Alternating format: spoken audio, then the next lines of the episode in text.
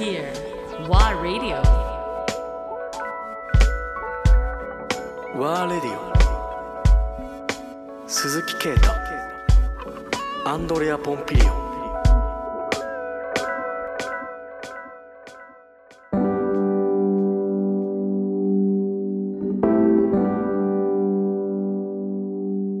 僕ほらもうさっきねあの自分の生い立ち話したように、まあ、もうあのそのまま子供のまんまですから、結局はそのままずっと来てまししまいましたからね、だから僕はね受験勉強ってしたことないの、で僕らの時代ってね 学生学生闘争のあの時代でしょ？そうですよね。でねそういうのにこう全部まあ巻き込まれてねだけどね意外とそれに僕巻き込まれもせず流されもせず、ん。だけど闘争の戦士戦った戦士はね、むみんな友達多いし今も付き合いが多いんですよ、今でもね、だけど僕は僕みたいなところがあってね、だから多分こう何かもうあのすごく幼稚なままずっと来てるから幼稚な視点で見てるから巻き込まれもしないし、あのマイペースで来れたんでしょうけどね、だから学校の時でもねずっとあの「お前どうするんだ?」って言われてであの進学の時も学学校も全然考えてなかったある日突然「お前大学に行け」って言われて。行けって言われて「いや行かしてくれるんだったら行きますけど、あのどうどうしたらいいんですか?まあいやねまだそこのそだけど何すればいいかっていうのもまだいやいやあのやりたいことはあるんだけあど、る。うん。学校行けってで行けって言われて行けって言われたんだったら入らせてくれるんだったら行くけども って言ってそんな感じでね、ならなんか知らないけどねまあ入って。入ったらね面白かったのはねできたばっかしの大学だと。うん。あのどちらだったんですか？あの仙台でね。仙台の。うん、仙台で工業大学なんですけど、あの東北大学のね建築の僕が尊敬してる古建築の歴史のえあのことをいろいろこうやってる先生と、それからね工業デザインの方はね、トヨタ自動車のあの森本さんって言ってね、あのデザイン部長をやられてた方が一緒になって作った学科があるんですよ。だから建築でありながら工業デザインが合体したような学科で面白いとにかくなんか面白い学科で。うん。うんしかも新しいしね。新しいし、で入ったら今度はねなんか変だったんですよね。そのね変だったっていうのはねあのそういうあの東北大学のそういう建築関係の人たちが一つ主軸になってるから、研究のテーマもものすごくマニアックなんですよ。で建築の歴史とか。でねすごくあの結構ね先輩とか同僚でもね頭脳明晰優秀な人たちが結構いてはい今思うとね僕ラッキーだったのはね、優秀な人ほどね、あの絶対に選ばないテーマってあるんですよね。なぜかというと優秀だから分かるんですよ。これやったって難しいからね、レポート最後まとめきれないとかね。だけどねまとめきらないようなことを先生はやってほしいわけですよ。やっぱりほら自分がやってきて、ほんで自分でまとめきれてないから自分のあの 生徒にねに指すわけですよ。それこうやってね。はいはいで、お前やれって言われたってね非常に頭脳明晰優秀な人はね拒否するわけですよ。うんうんうんそんなことやったら私の成績にみたいな。ね？そうなりますよねね？だからね、残るわけですよその難しいテーマが。どんなテーマだったんですか？あのね、えー忘れもしない集落再編成のための ID 的アプローチこれはあのその僕の先生があのもう決めた研究テーマなんですよ。要するにね集落っていうのは江戸時代の集落がねちょうど宮城県といあの山形県の街道を通ずるところにね、百数十個のね当時まだあの江戸時代のそのあの古民家群が集落として残ってたの、はいはいはい。はい七ヶ宿とかいろいろあってね、その中でねあの7つの宿がその峠にあるんですけどその中の奈良毛という集落があって、でそこをねまずまず第一段階としては現地調査をすると。だから行くんですよねそうそう。で現地調査をしてそれのまずあの現状図を作成すると。現状図を作成すると。でもうそうするともうそこだけでもうみんなそっぽ向くわね。だって130個ね。相当な数ですね。相当なもんですからね。大変。大いやいやだけどほら僕ね、まあ言うてみたらまあ幼稚でしょ？だから深く考えないから、ああ誰もやらないんだったらじゃあいいですよ僕やりますわみたいな。軽いノリで。軽いノリでねそれが悲劇の始まりだあ悲劇だったその後はね。その後は。だってねうん。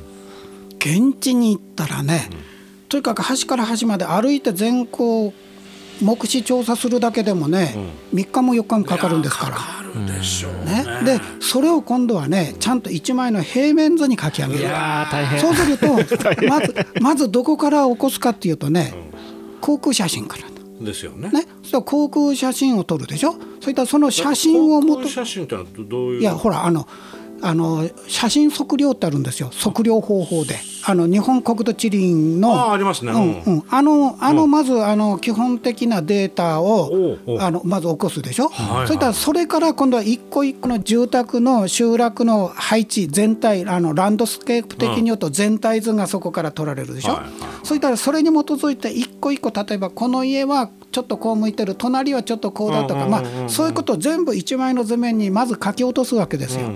それがないとあの実はあのいろいろなことがわからないのでね、で個別一個一個はね精密なものっていうのは簡単にできるんですよ。だけどランドスケープのその全体図全体図を書くっていうのをねお前やれっていうわけですよ。それでねまさかこうなるとは思ってなかった。そうそう。もうそれでね連日連夜ねもうずっと学校の研究室に泊まり込みでね一生懸命コツコツコツコツこう書き出すわけですよ。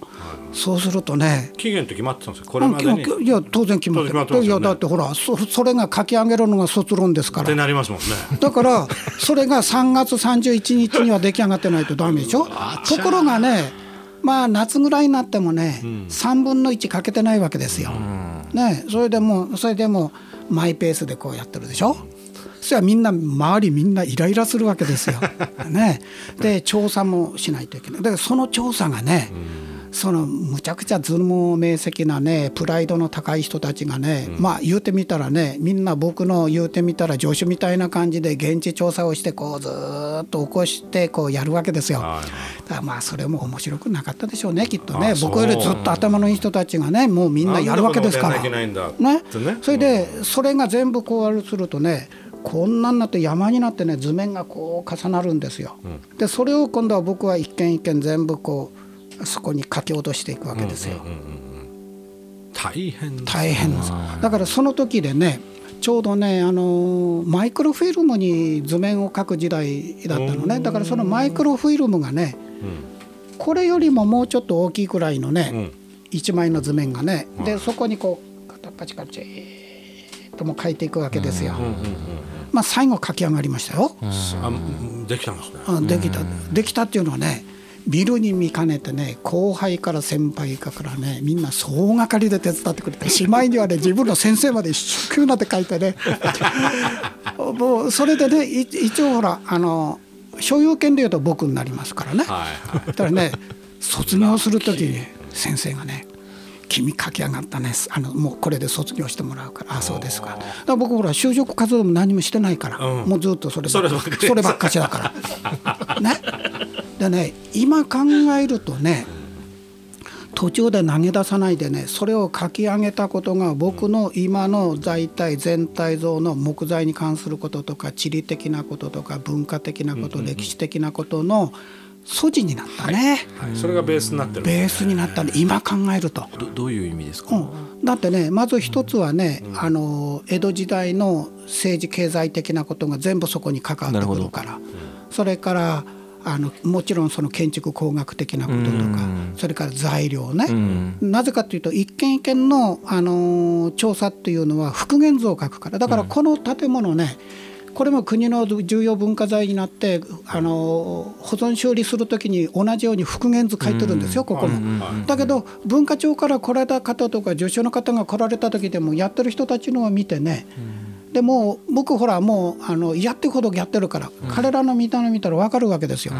でちょっとそこ間違ってちゃうかなとかね。でもう僕のところのそこの調査に調査に入った時にね、あのいやちょっとそこそれ違うと思うよ。いや私たちこうこうでこうで。それはプライドがありますいやいやなもちろんプライドありますよね。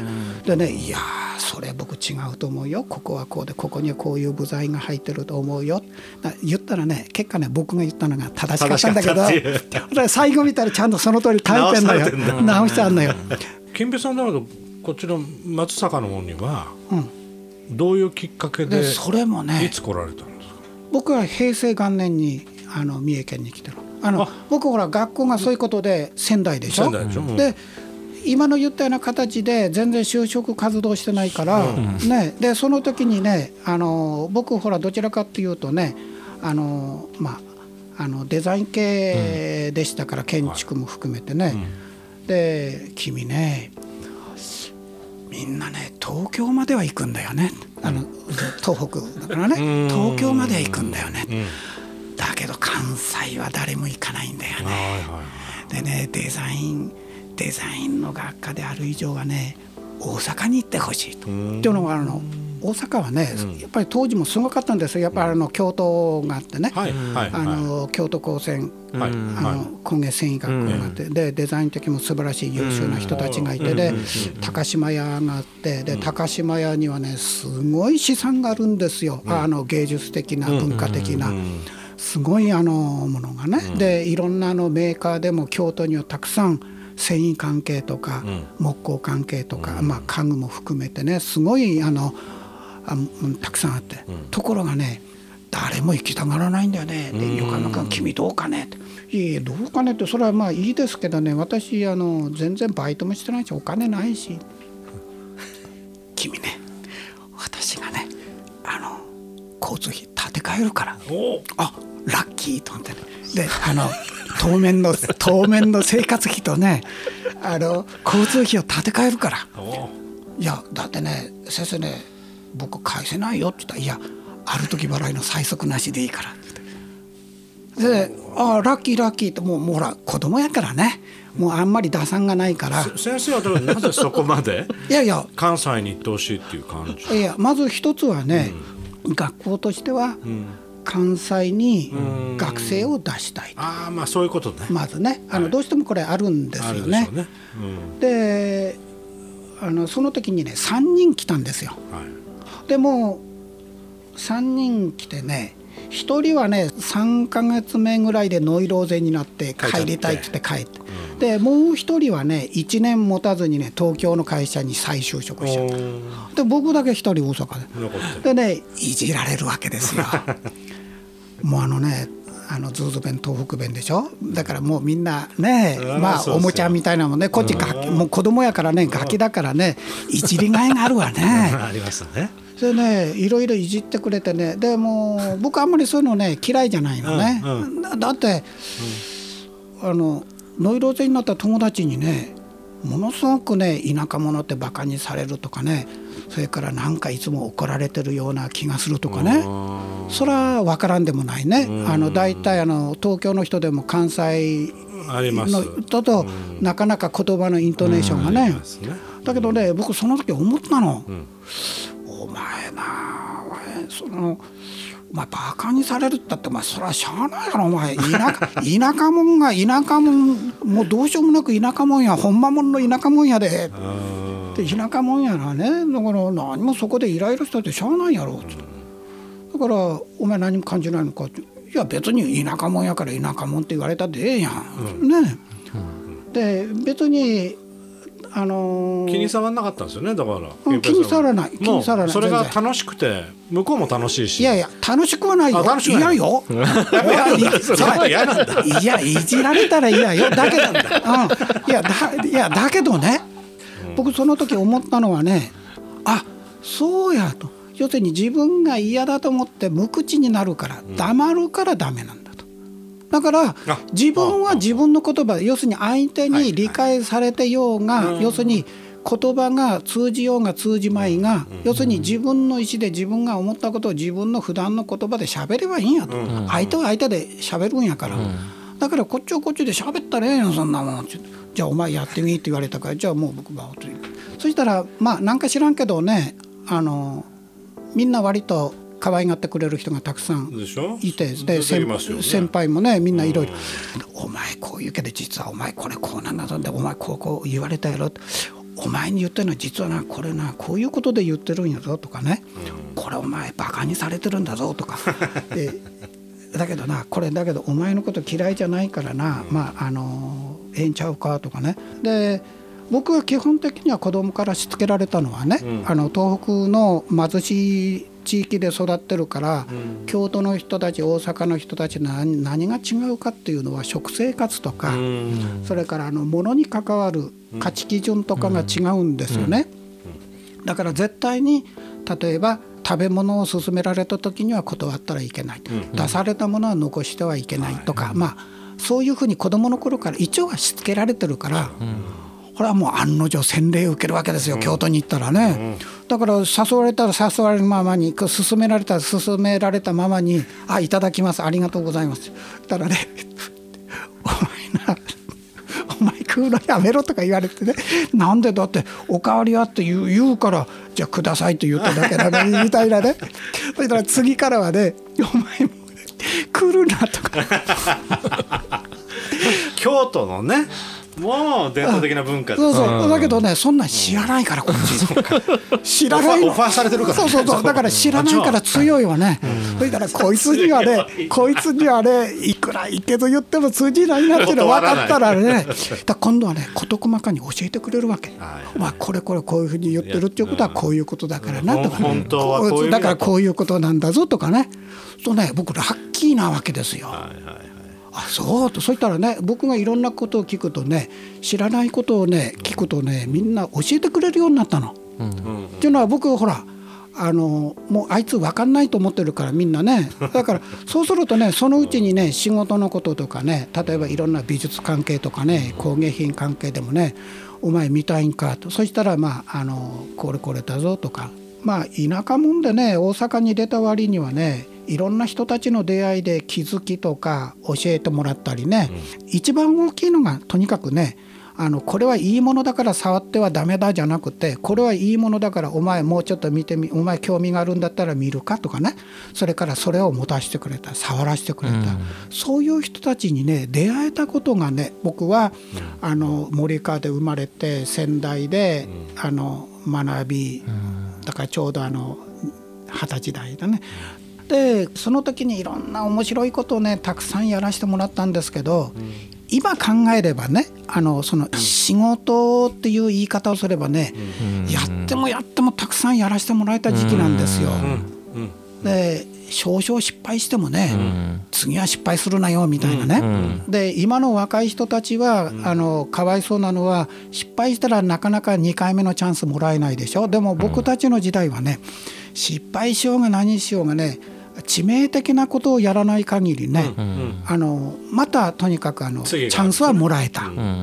だからやっぱりあの僕はそういうふうな形でね、まあ、デザインものづくりに関わってはそういうことでずっと来てるからね、だからちょうど大阪でもうそのまま居ついてしまって。だから昭和49年に僕はあの大阪に就職で出て、そこからずっともう関西の、それで一旦まあ東京の事務所作るから東京行けって言われて、四谷とか晴海にいたりなんかも、あのしたり。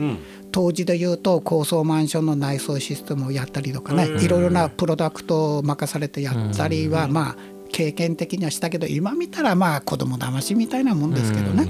でまた大阪に戻ってそれでねあの独立したの大阪で。でね独立してもねそれもう疲れちゃった。あの疲れたんじゃないの、ん独立は簡単にできんだよね。まあやめやめてやめ自分てでやればいいはい、独立しましたって言えばね、仕事がないだけで。ないですよね。うんそうそうないなないないない全然ない。ゼロからゼロから。またそこですか？うん。またゼロに戻るまたゼロ。うんでで大体ほら僕あの全然知らずに出てるからまず知人友人親戚、あのあらゆるそういう類で言うとつてなし、うん。はい。縁故なし。ないですねで独立したら特に学校関係の先輩後輩もないからね、はいはい。とにかく待てど暮らせどね仕事ないわけですよ。来ないわけですよ、まあもちろん営業にも行かないしね。行かないです行かないから。待ってる。まあまあまあまあ回ってるわね。だから電話なんてかかってこないわね。培ったなんだろうそのお知り合いとかいっぱいいたじゃないですか。いやいやそんなあるって言えばあるけどね、その時にねやっぱりあの思い知らされるわけですよ。大体みんないろいろねいいことは言いますよ。たくさん聞きましたよ。でいい思いもしましたよ。だけどねいざ本当にね丸裸になってね独立したらねあの仕事ないですわ。あで来ませんわ。だから暇だわね。で電話もかかってこないからね。だからたまに電話かかってきたら声が出ないんですよ。慣れてないですねもう電話で。そうそうそう。もうこうやっても声が出ないんですよ。もう今でこそね。今でこそ努力してこう声が出るように。なるだけどもうパッと取ったら出ないんですよ。だからね僕その時思ったの。喋るっていうことはこれも修行だと。修行だと。だからね僕のね友達でも、まあ、かなり強烈なやついるんですけどね喋り始めたら要するにスイッチオンね、スイッチが入ったらね一晩でも二晩でも喋り続ける。それが修行だと。もう話の内容はいとわず構わんです。とにかくストリーミングだと。もうストリーミングね。ずっとストリーミングするストリーミング。だからね脈絡なしにとにかく喋り続けることができるということも大事なんだなっていうのはその時ねふっと思い出してでね僕その時にね僕カンツォーネが憧れててえねまあ時代的にそうです時代的にそうだと、それでね奥さんがピアニストで、うん。でご主人が声楽家でねほあの朝日カルチャーセンターでカンツォーネ教室ってやってた、はい。これだと思ってねあもうよしもうどうせ仕事ない暇だから。これはもううんもうもうカンツォーネ教室に行ってそれはもうあの原曲で1曲ぐらいは歌えるようになりたいなとか思ってねでもうそこに行って。まあちょろっとだけ歌えるようになりかけた時にあの先生からね「あなたもうやめた方がいいんじゃないですか」あんまり声も良くないし素質も良くないしとか言われてね。